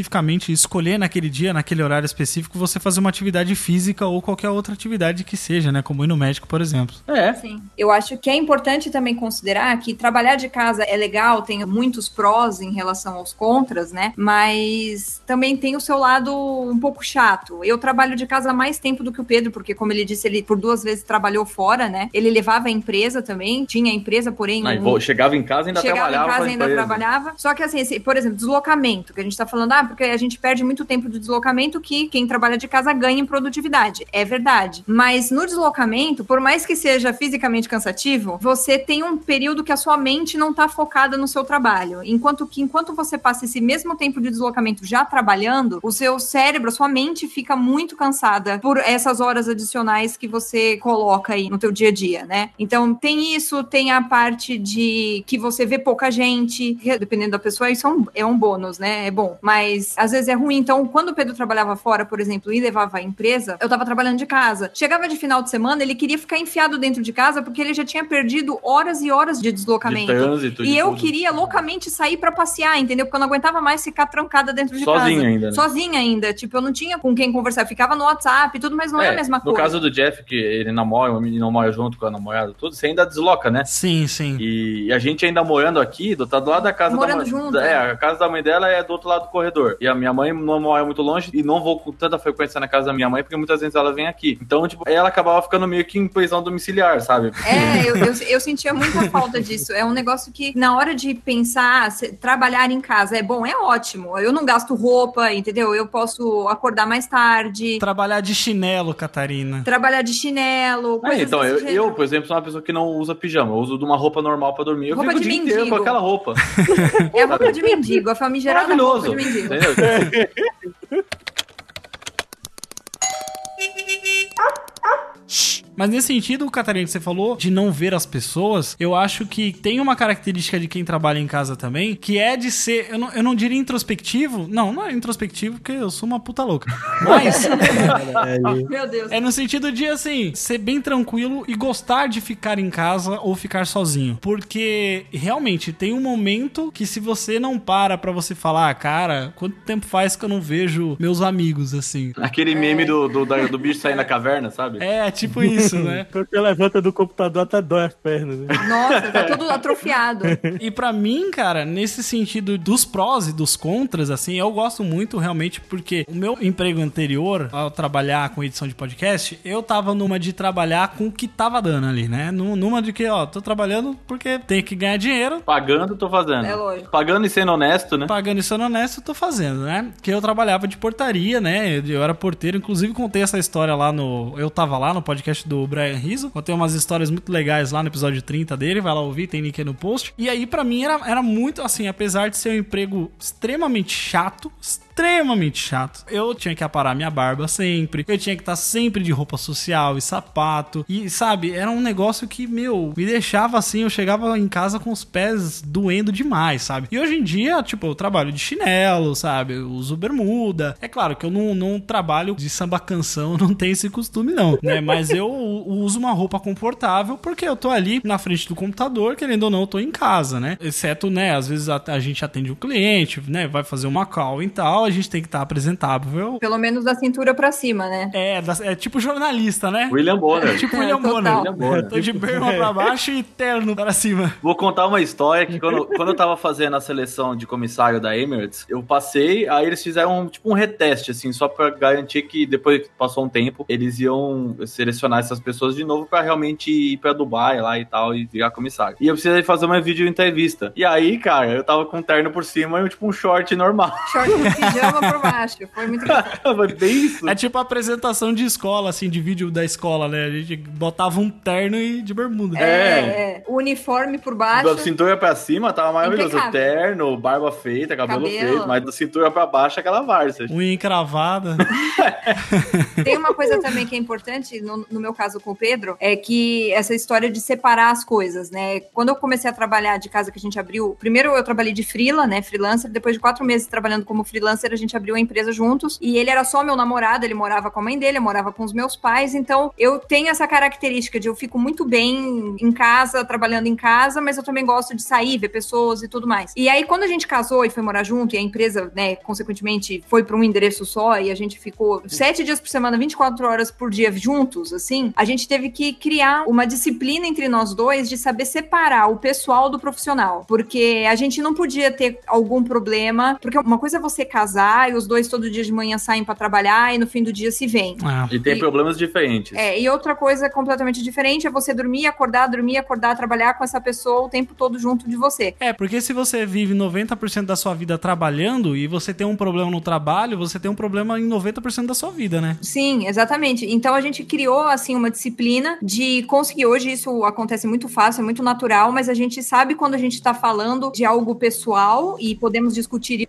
agora, ou quando isso é profissional, entendeu? E aí a gente não pode misturar. Então, às vezes, tipo, se a gente discute por alguma coisa pessoal e aparece um problema profissional, a gente tem que saber deixar de lado É, o problema diminuir pessoal. o ego dos dois. né? Diminuir os dois egos e entrar com a cabeça do profissional. O que, por um lado, é bom, porque na maioria das vezes, quando isso acontece, quando a gente resolve o problema profissional, meio que automaticamente a gente já tá mais tranquilo pra gente conseguir conversar sobre o problema pessoal, entendeu? Então, quem trabalha de casa com marido, mulher, com ou quem quer que more com você, tem que saber separar essas coisas. É, porque às vezes eu tenho que criticar o trabalho da Catarina e às vezes ela tem que criticar o meu também. Sim. Faz parte. É um problema que eu não, não tinha parado pra pensar, né, cara? Realmente, é tipo é, a Lily e o Marshall de How I Met Your Mother, às vezes eles estão tendo uma treta, daí eles falam, pausa. É. Aí naquela pausa deles, eles sabem, resolvem as outras coisas, e aí depois eles conversam sobre aquilo. É realmente, tem que saber separar, né? Porque é complicado. E tem Isso época. acontece. Tem, por exemplo, na época que- agora é só a segunda semana e terceira semana de janeiro, a gente pegou muita coisa grande ao mesmo tempo e que ficou aqui com a gente, né? Não, não foi pra fora e tal. E aí a gente trabalhou, tipo, deu uma fundida na cabeça mesmo, assim. Eu fiz um trabalho enorme, no metade do prazo que deveria ser feito pra pegar outras coisas pra fazer a empresa não para, porque a gente fechou um monte de coisa, entendeu? As coisas vão chegando todos os dias, graças a Deus. E aí, às vezes, a Catarina faz umas groselhas. Eu, eu também faço um monte de groselha e ela me dá várias broncas com razão. É, E- somos todos seres humanos É. passíveis de erros, né? Então a gente tem que lembrar disso também na hora de corrigir o outro. pondera, né? Óbvio, mas só, ó, então, Pedro, você fez uma cagada aqui. Aí às vezes fala, ó, Catarina, você fez uma cagada aqui. E não pode ficar, tipo, fechar a cara e, ah, não vou falar mais com você, entendeu? Pois é. Tipo, isso não vai entrar dinheiro na conta se fizer, tá É. ligado? Tem coisas que é, que é subentendido. Então, ó, você fez essa cagada aqui, eu nem preciso justificar. Ele Uhum. sabe que eu fiz a cagada porque eu tô cansada, porque eu tô com estafa já, já, sabe? Já tô muito tempo naquilo. E aí você acaba cometendo esses erros. É que às vezes quando você tá com a cabeça muito naquele problema, você precisa dar uma saída e resolver o problema de outra forma, né? Sei lá, Exatamente, é. tomar um banho, tomar um café, pensar em alguma coisa, Lavar uma louça. É. fazer uma palavra cruzada, aí você desbloqueia, você fala, puta, é isso, resolvi. É, Uma coisa que o. Miro falou que é bem verdade é a produtividade, né? Então, que nem a, Catarina, quando eu conheci ela, ela tinha uma produção X. Hoje ela tem uma produção tipo 3X, às vezes 4X. Porque a gente foi aprimorando métodos, foi criando métodos dentro da empresa e foi sempre fazendo mais pra poder pegar mais, pra poder trabalhar mais, ganhar mais dinheiro e assim consequentemente. E você também, assim, a primeira justificativa não é só ganhar dinheiro, mas é também ter mais tempo livre, só que com o tempo você. Você tem menos tempo livre. Você tem menos tempo livre. Quanto mais tempo livre, você tem menos tempo livre. É, É, você ganha mais dinheiro pra pagar tratamentos psicológicos e E remédios, no futuro. Uma coisa que eu aprendi, que a gente aprendeu a lidar também, é que assim, a gente, de final de semana, como dificilmente tem atendimento, os nossos clientes, pessoas jurídicas, trabalham de segunda a sexta, né? E as pessoas físicas, de vez em quando, aparecem de final de semana. Então, aos finais de semana, a gente se dá o direito de dormir até mais tarde. Sim. Sem essa neura de ter hora pra acordar, mesmo por mais é, ocupado que a gente esteja, por mais apertado no prazo que a gente esteja, a gente prefere estender a madrugada trabalhando do que acordar cedo, né? Salvo se você quer fazer alguma coisa diferente, viajar pra algum É, lugar. lazer, né? Lazer, aí tudo bem, é acordar com hora. E aí a gente criou isso e também tem o fator de qualquer dia na semana, considerando, né, assim, bom senso, lógico, né? A gente não pode estar muito ferrado e resolver fazer isso, mas é, sair individualmente. É tipo, ah, tem um problema aqui, o que, que eu vou fazer? Vou dormir. É, é, exatamente. Dá vontade às vezes, mas. Mas a gente procura, assim, como a gente passa muito tempo junto, então a gente procura ter alguns momentos individuais, assim. Então eu saio com uma amiga, só com a minha amiga, ele sai com um amigo, entendeu? E a gente sai junto, lógico, né? Porque a gente também não pode dizer que viramos sócios e apenas isso, não. Mas é para dar aquele intervalo na presença da pessoa, entendeu? Então tudo isso faz parte dessa história de criar rotina. Trabalhar de casa precisa ter, mais do que uma rotina, precisa ter disciplina. Sim. É, E aí a gente também fez uma coisa que acho que foi fundamental tanto para a empresa quanto para o nosso para não afetar a gente muito. A gente criou a empresa de um jeito que ela é toda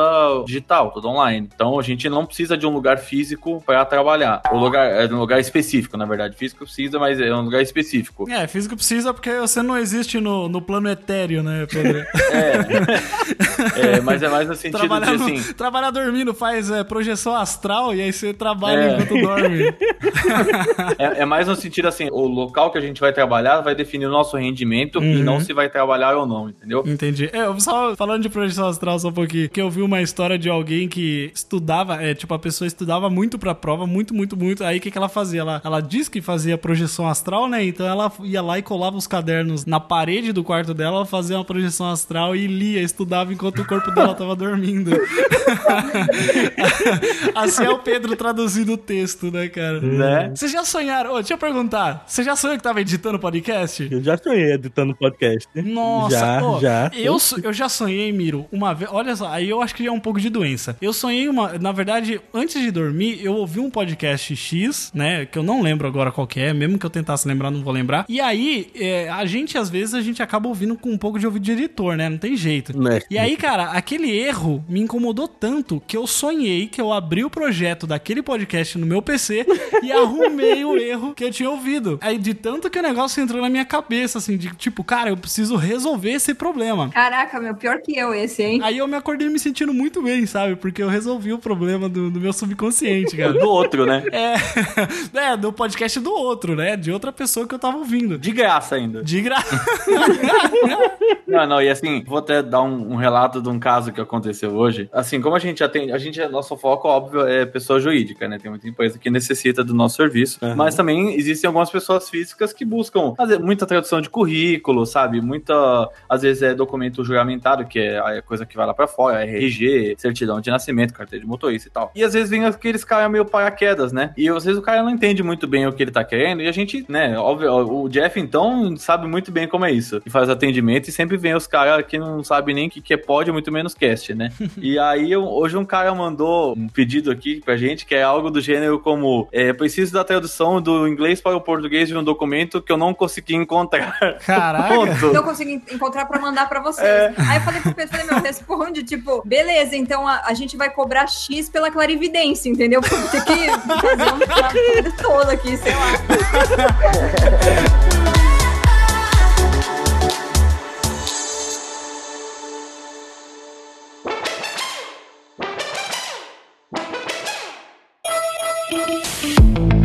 Ainda falando, né, sobre a disciplina e tal, eu acho que tem casos específicos assim, de, porque, cara, você às vezes você precisa criar pequenos bolsões de respiro assim durante o seu dia ou durante a semana. Eu já percebi que pra mim é muito melhor, eu funciono muito melhor se eu virar noites durante a semana do que trabalhar em final de semana, sabe? Tipo, no final de semana eu rendo muito pouco. Eu sou muito ruim pra render em final de semana. Então, eu prefiro muito mais me privar de algumas horas de sono, às vezes, pra poder render. Às vezes, às vezes, sempre, É, né? quase sempre, Quer dizer, sempre. Às vezes todo dia.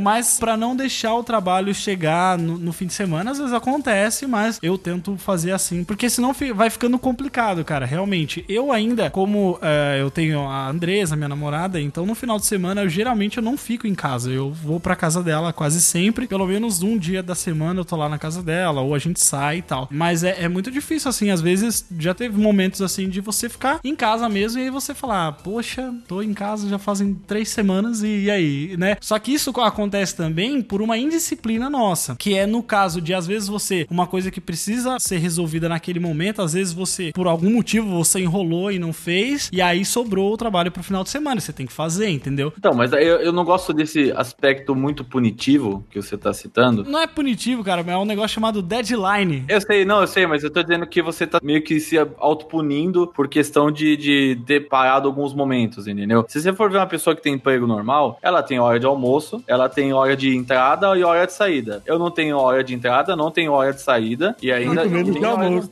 Muito E a hora de de almoço minha é o tempo que eu sentei, na, fiz a comida, sentei e levantei, entendeu? Tipo, Aham. é, esse é Isso hora. quando ele faz a comida e não pede, né? É, porque a gente, quando tá algum, dependendo do nível de loucura aqui, a gente tem que pedir comida. Não é porque a gente gosta de gastar, mas, cara, ou é isso ou não almoça. É, ou porque às vezes é o seguinte, né, cara? Você tá trabalhando, aí se você perder aquele tempo, você poderia estar ganhando um dinheiro pra almoçar, né? É. Então aí você já, já, já paga o seu almoço ali mesmo e não, não faz. Por exemplo, você comentou de final de semana, o que mais acontece aqui, cara, é tipo sexta-feira, quinta e sexta-feira, o demônio Bomba. passa com a piroca dentro, tá ligado?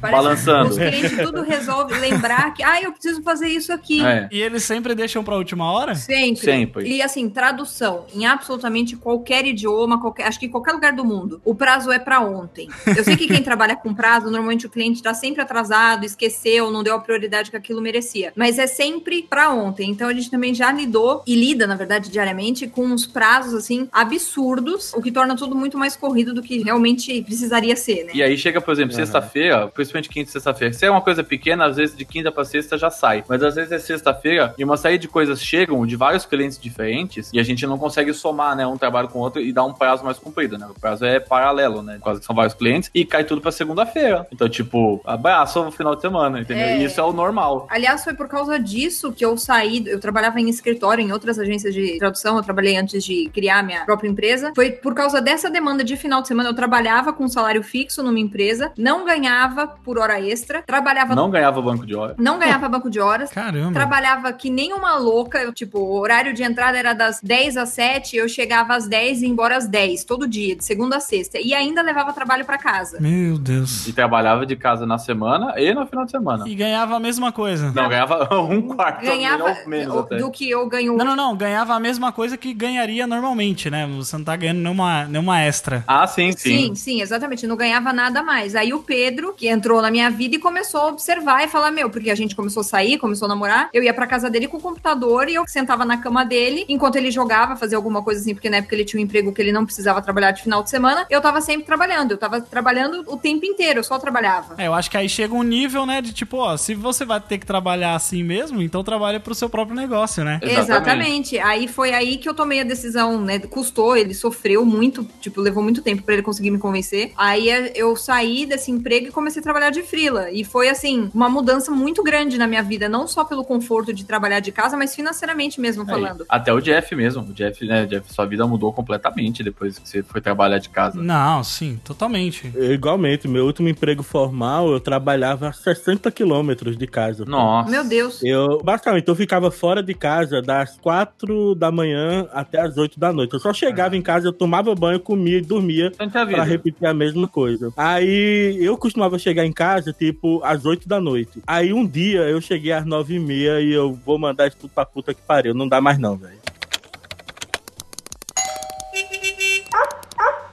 Pra quem, né, gostaria de ter um, um trabalho, né, remoto, que seja, eu acho que muito se tem na, é, principalmente que eu conheço, assim, muito se tem na área de tecnologia, né? Muita gente é de programação e tal, galera trabalha porque, assim, vai depender do modelo de negócio da empresa funcionar também remotamente, né? Porque às vezes tem muito dessas empresas que oferecem pra você a possibilidade de você trabalhar de casa, mas aí você, sabe, tem que estar 24 horas por dia disponível e tal, e aí acaba que não compensa tanto pra você, né? É um- é- às vezes é um meio híbrido disso e você fica no meio do caminho. Tem que ver se o modelo de negócio funciona nesse sentido. Pra gente funciona muito bem. A gente, eu, o Thiago, com o Léo, os meninos, né? O Caio Corraine, o, o Andrei, a gente trabalha em lugares totalmente diferentes e a gente tá como se estivesse no mesmo ambiente, né? Porque o nosso trabalho ele permite que a gente faça isso, né? O Thiago tá. Qual é a cidade que você mora mesmo, Thiago? Olinda. Pernambuco, né? Isso. É que eu tô em Sorocaba, o Léo tá lá em Serra Negra, o Andrei e o Caio estão em São Paulo, mas tá cada um na sua casa, no seu escritório e a gente consegue ter a mesma né, produtividade, ou às vezes até mais do que uma empresa que funciona em horário comum, horário comercial. Se fosse pra gente, todo mundo, se fosse pra gente todo mundo sentar no mesmo lugar, se a gente morasse na mesma cidade, a gente fosse todos os dias pra trabalhar, eu acho que a gente não, sei lá, não sei se a gente conseguiria ter a mesma produtividade que a gente consegue Eu acredito que não. é, justamente por essa questão de flexibilidade, né? De você poder e conseguir e ser confortável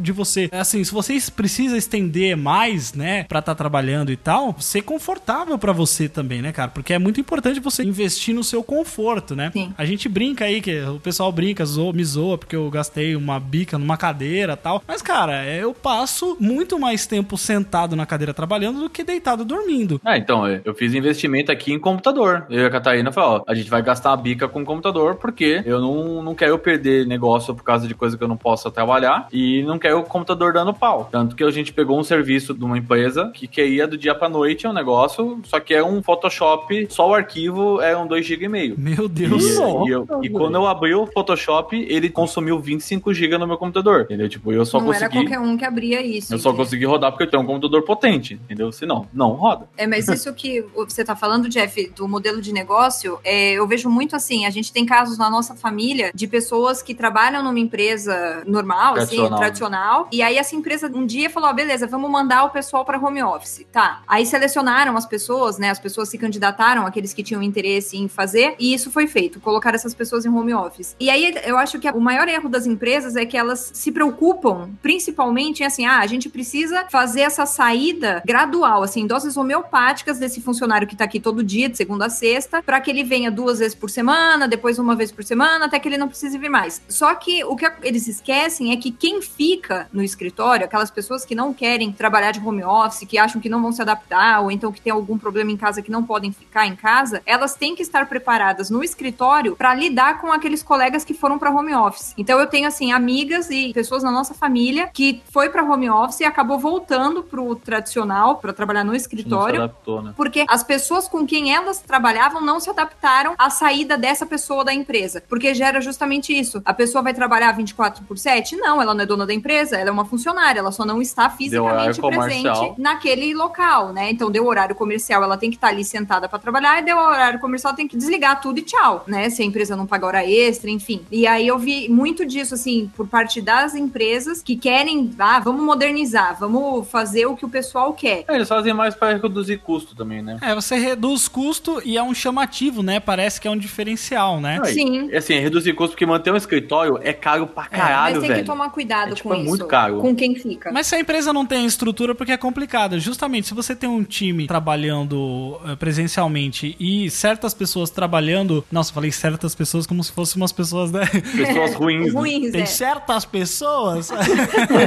algumas pessoas trabalhando de home office, às vezes a pessoa ela não consegue incluir aquela pessoa para passar todas as informações que foram trocadas em reuniões, ou seja, no que foi feito, elas não conseguem dar um feedback para aquela pessoa que tá trabalhando de casa. Sim. Por isso que é muito importante, né, ter uma coisa para gerenciar. É, E a estrutura também. A empresa, que nem a gente, vamos supor, o nosso computador aqui pegou fogo, um deles. Eu pego o meu notebook ou pego um computador de qualquer pessoa e ligo no Google Drive Mas que eu tenho. Isso é uma e pronto, suposição. trabalho é normalmente.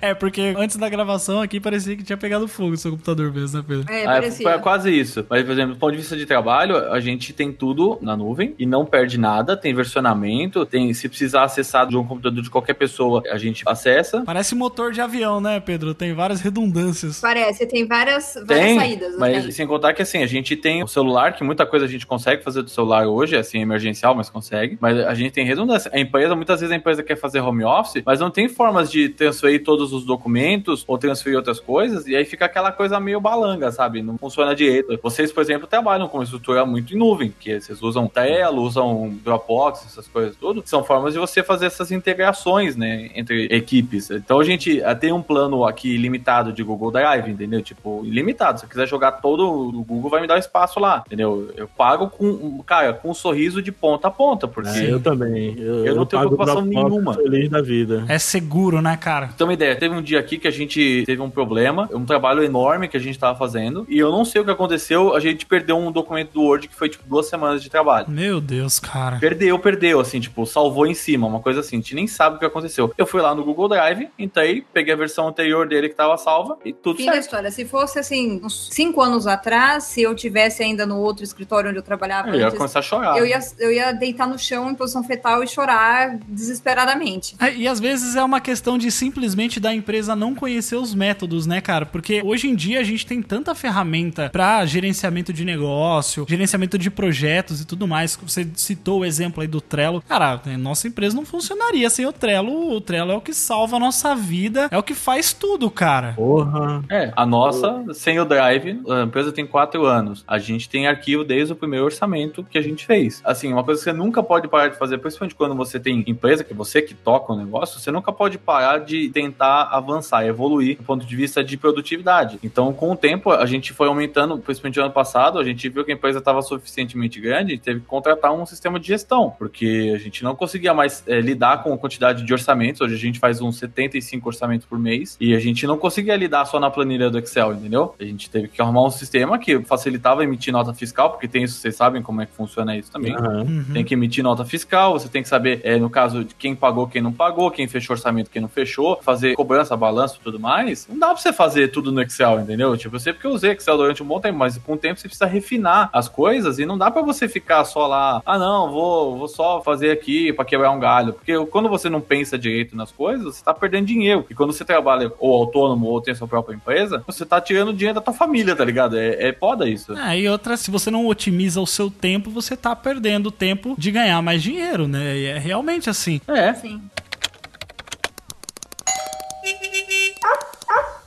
Uma coisa que eu queria perguntar pra vocês, vocês já experimentaram, vocês falaram aí, né, que não precisa de um ambiente físico, a gente trabalha no planetário, é, mas pra vocês, assim, vocês já experimentaram ambientes de coworking, ou mesmo trabalhar de outros lugares? Por exemplo, aquela vez que você viajou, Miro, você foi pra Bariloche, né, você levou o notebook Isso. e trabalhou viajando, né, cara? Ah, meu Deus, deixa eu botar o meu monóculo aqui. Fazer edições com a montanha nevada de fundo assim foi lindo. É, Chocolatinho quente, touca e editando podcast olhando pra neve. E é, cara, e aí se a gente não tivesse essas ferramentas de gerenciamento de projeto, o Dropbox pra gente trocar arquivos, pra você não precisar ficar passando por HD externo tudo que você tem no teu computador pro teu notebook pra levar pra viagem, você, né, como é que você vai fazer? Como é que você vai resolver isso, né? Então, no início de 2018, o meu computador, ele pegou fogo, literalmente. Meu Deus. Eu tava de boa jogando um joguinho, teve uma queda de energia e começou a labareda dentro do computador. Sabe? Pegou fogo Meu mesmo. Meu Deus, cara. E aí, qual seria o negócio? Chorar? Não, porque eu já previa uma desgraça dessa, porque eu moro em um local que tem maresia, não moro muito perto da praia, e eu já tenho um histórico dos meus computadores sendo destruídos pela maresia, né? Então eu Pelas forças mantenho, da natureza, né? eu mantenho o tempo inteiro dois computadores perfeitamente sincronizados. Então, se eu estiver aqui trabalhando e meu computador queimar, eu entro no outro e continuo exatamente de onde eu parei, pô. É uma coisa engraçada, é isso aí que você tá falando, porque o meu sogro, ele é mais conhecido como pai da Catarina, ele é dentista e eu entrei no consultório pra organizar essa parte toda de administração, que é bem confuso, né? E aí eu falei pra ele, ó, você coloca todas as coisas no Drive e não deixa só no computador. Ah, mas e se o, se o Google, não sei o que lá, der problema? Eu falei, cara, se o Google der problema, os seus arquivos vai ser o menor problema da sua vida. Se o Google der problema, o mundo tá pegando fogo, né, cara? Já era. tipo, metade do planeta vai ter parado, então esse vai ser o menor dos seus problemas. A gente vai estar atrás de água e comida, né? Se o Google para de pegar. É, É. matando bichos pra comer Ma- carne matando crua. zumbi.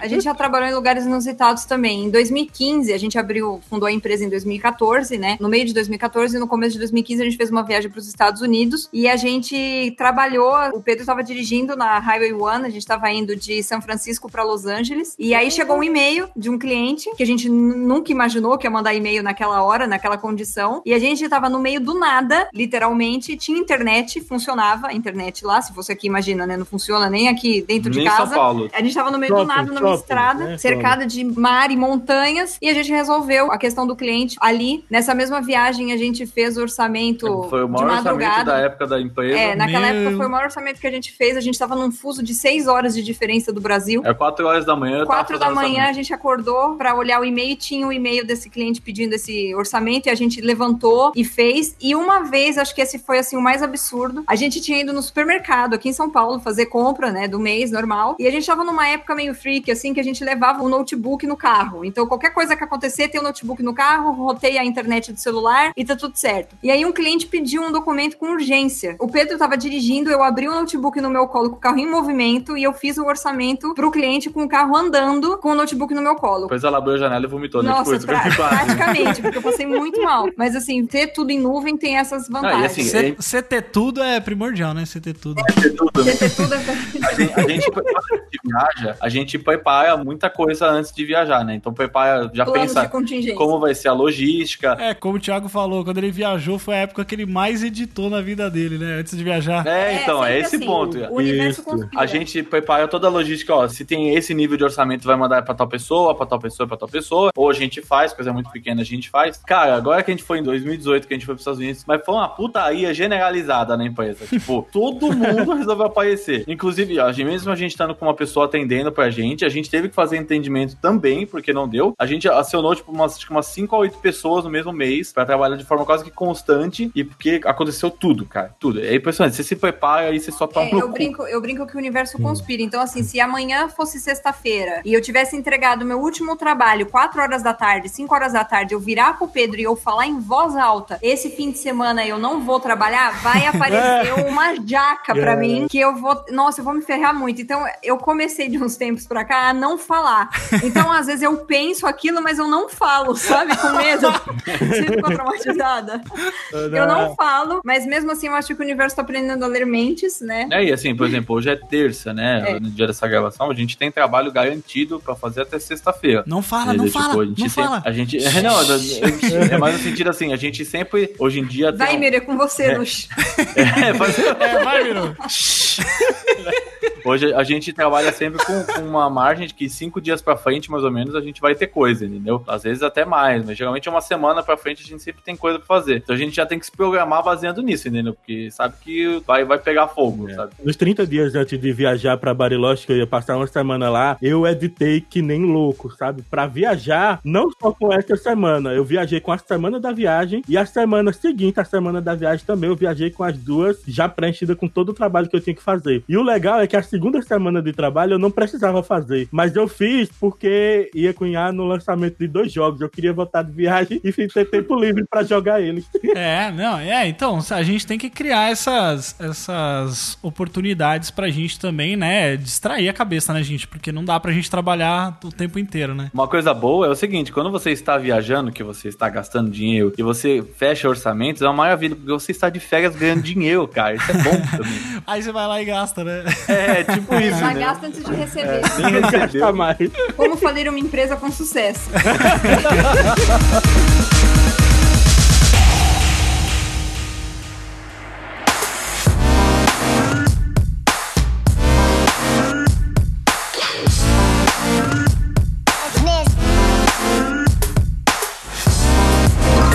bem, pessoal. Pra quem se interessou, pra quem não ficou triste com a nossa.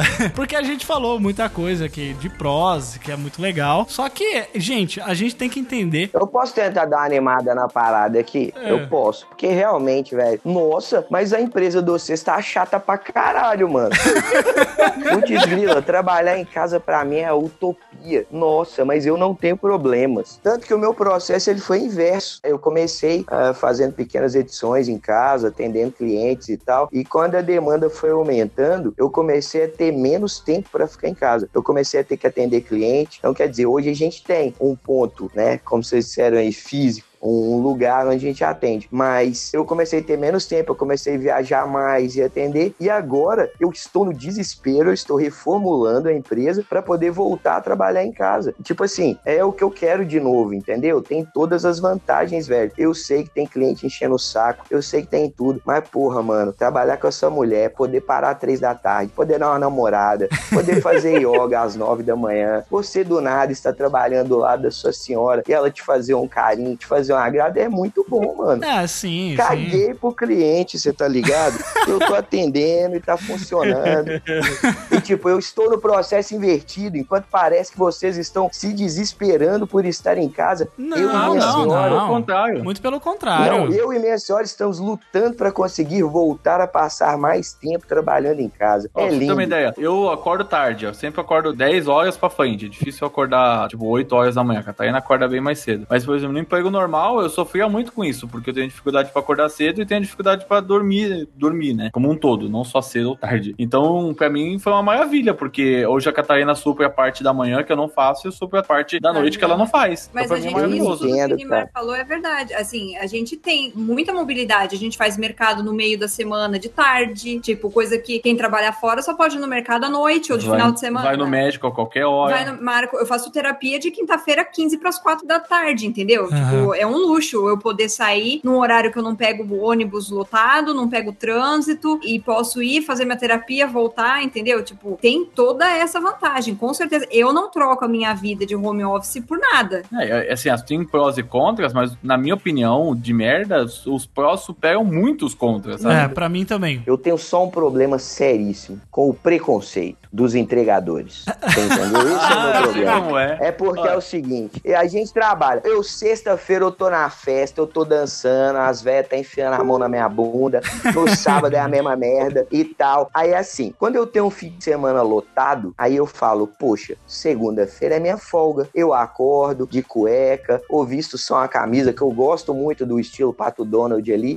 Tentem, é muito gostoso, tá ligado? Vale muito a pena. É o Pato Donald que não usa calça, mas sai do banheiro de toalha, né? É, você, pô, pede uma água, tá ligado? O entregador chega, te vê ali na marisia, tranquileba na segunda, sem pentear o cabelo, porque eu tô nessa agora. Nego não pode me ver sem escova que pergunta se a minha empresa faliu, tá ligado? É tipo isso. É, mano. Pior que as no pessoas cu. olham pra você e falam assim, esse cara é um playboyzinho maconheiro, né? Não faz porra É nenhuma. por da aí, você tá ligado? Aí eu fico revoltado. E não, velho, tá tudo acontecendo. Ah, pra mim, eu, eu, eu cago solenemente pra essas coisas, cara. Então, mas vocês não recebem pessoas. Eu sou síndico no prédio Ah, e eu atendo a qualquer hora. Enfim, aqui é um prédio pequeno, né? Até o Jeff já veio aqui, é bem pequeno, né? é, o prédio é pequeno, mas sua casa não. Ah, Não, mas aí, aí tá. e aí eu tenho que fazer, às vezes, atendimento aqui no condomínio e as pessoas meio que estranham que eu tô, tipo, duas horas da tarde de uma segunda-feira Isso, É, mal, de chinelo e roupa de ficar em casa. Cara, cara, isso é, isso é muito doido, porque aqui na minha rua, minha rua é uma rua muito antiga, digamos assim, que tem criança na rua jogando bola, tem as senhorinhas que ficam na calçada conversando. Dona Xepa. e. Cara, e assim, tem o trio, que são as fofoqueiras da rua, né? E elas estão na calçada o tempo inteiro conversando. E elas só me veem quando eu abro a porta assim pra receber um motoqueiro do iFood, sabe? Ela, ela deve achar que eu sou um vagabundo foda, Olha vagabundo, droga. filha da mãe. Mas tem dinheiro pra comer pelo iFood, então elas devem ficar elocubrando o que que esse menino faz. Nada gente pra não vê a falar. cara Ene- dele. O Enimar ligou pra ele agora, ó. Tem dinheiro, pediu comida. Entendeu? Demoraram aí, hein?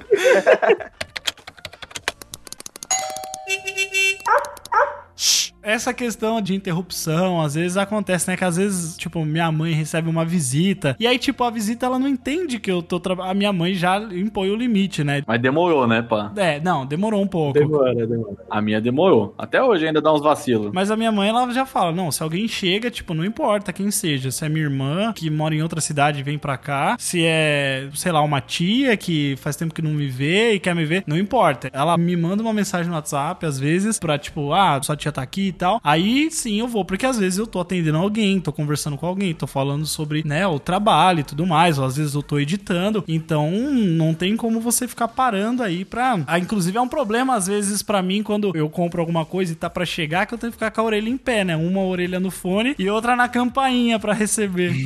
Tem o caso da minha mãe. O caso da minha mãe é demais. Ela, durante muito tempo, ela achou que a gente não trabalhava EOL, assim, né? Não fazia nada.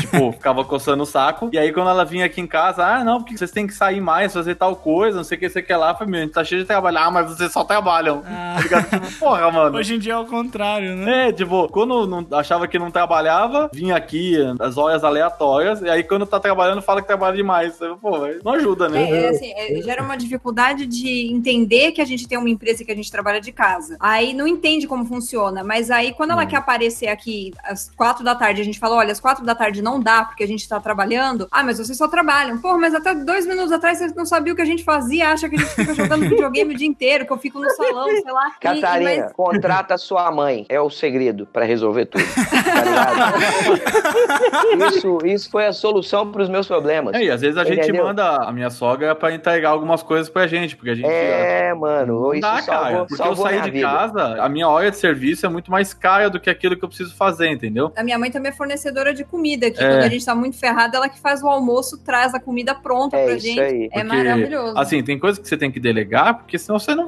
Cara, infelizmente você vai ter que trabalhar. E assim, uma coisa que. Infelizmente. É, assim, é bom, mas é, Caralho, aposto que todo mundo trocaria o trabalho pra ficar jogando, entendeu? É como diz o, o seu Madruga, não existe trabalho ruim. O ruim é ter que trabalhar. É, então, é exatamente isso.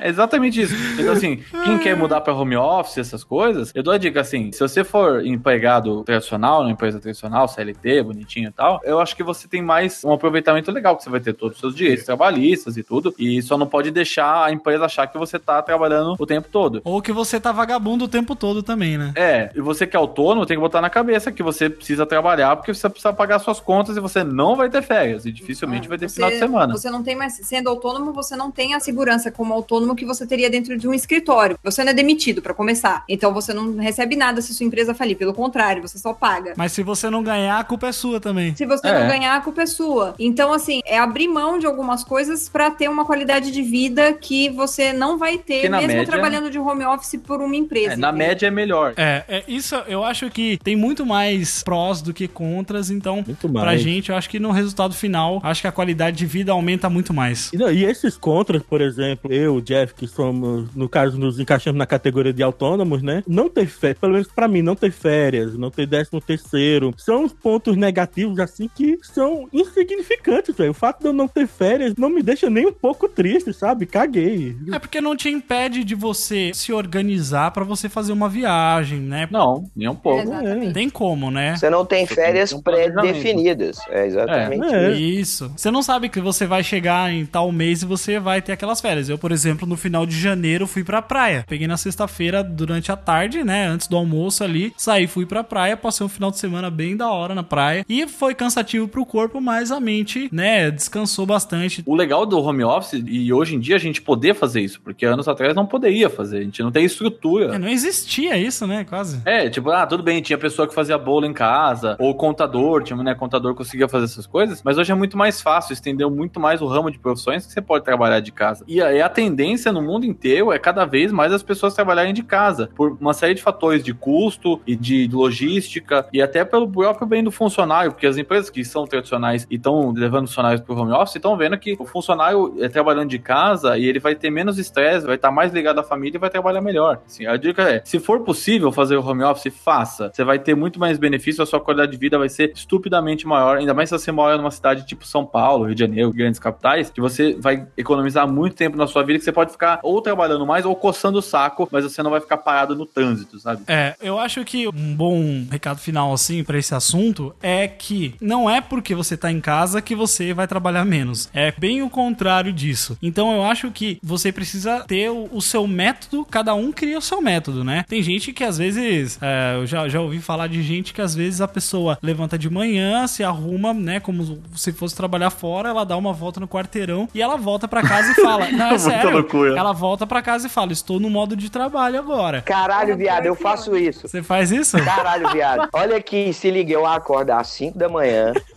certo? Mas é um velho. Aí né? Sai eu- de, casa, sai de casa arrumado pros vizinhos. Não, não, não, não, tá não. indo trabalhar. Eu acordo, eu Fala, acordo fala, amigo, descobri uma solução pra você.